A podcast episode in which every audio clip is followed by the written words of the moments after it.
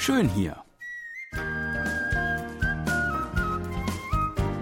Ausflugstipps für Korea.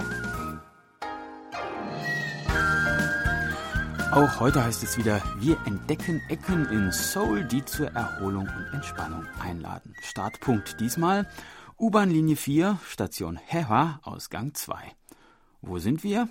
Im Viertel Haehwadong mit der Taehangno, der Universitätsstraße.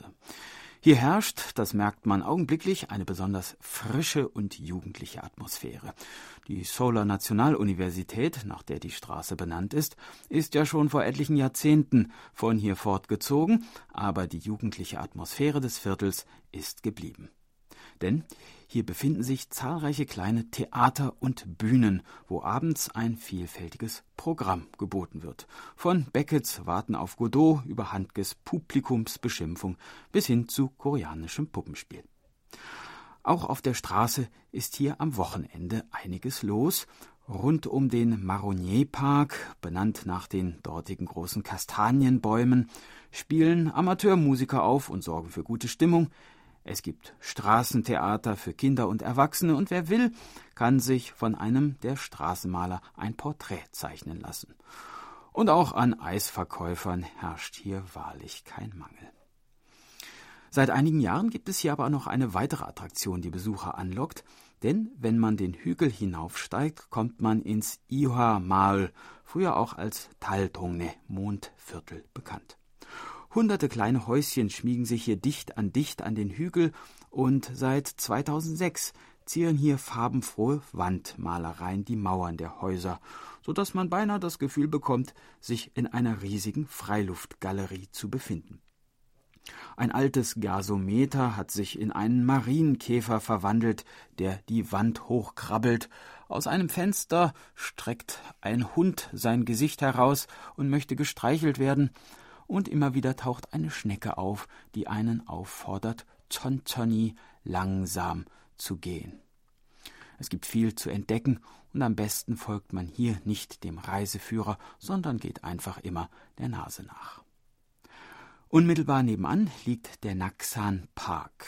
Naksan, der Kamelberg, ja, wieder einer dieser Berge mitten in der Stadt, von denen wir in dieser Sendereihe ja bereits ein paar kennengelernt haben. Auf dem Bergrücken erstreckt sich die restaurierte Stadtmauer, die insgesamt ursprünglich 18 Kilometer lang war und von der heute noch 10 Kilometer übrig sind. Unser Spazierweg führt uns nun an der Stadtmauer entlang. Das ist besonders abends sehr stimmungsvoll, wenn die Mauer angestrahlt wird und man den Blick auf das nächtliche Lichtermeer von Seoul genießen kann.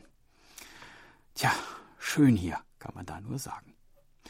Geht man den Weg auf der östlichen Seite der Mauer weiter, kommt man am Changsu Mal heraus. Wörtlich bedeutet die Bezeichnung Dorf des langen Lebens. Und Lebenswillen hat dieses Viertel durchaus bewiesen.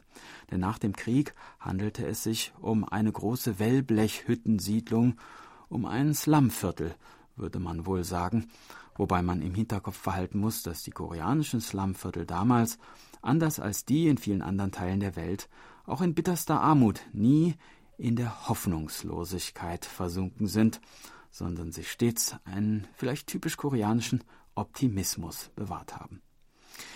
Auch heute stehen hier noch kleine Häuschen, doch ähnlich wie im Ihamal hat man nun auch hier viele Häuserwände mit Malereien verziert.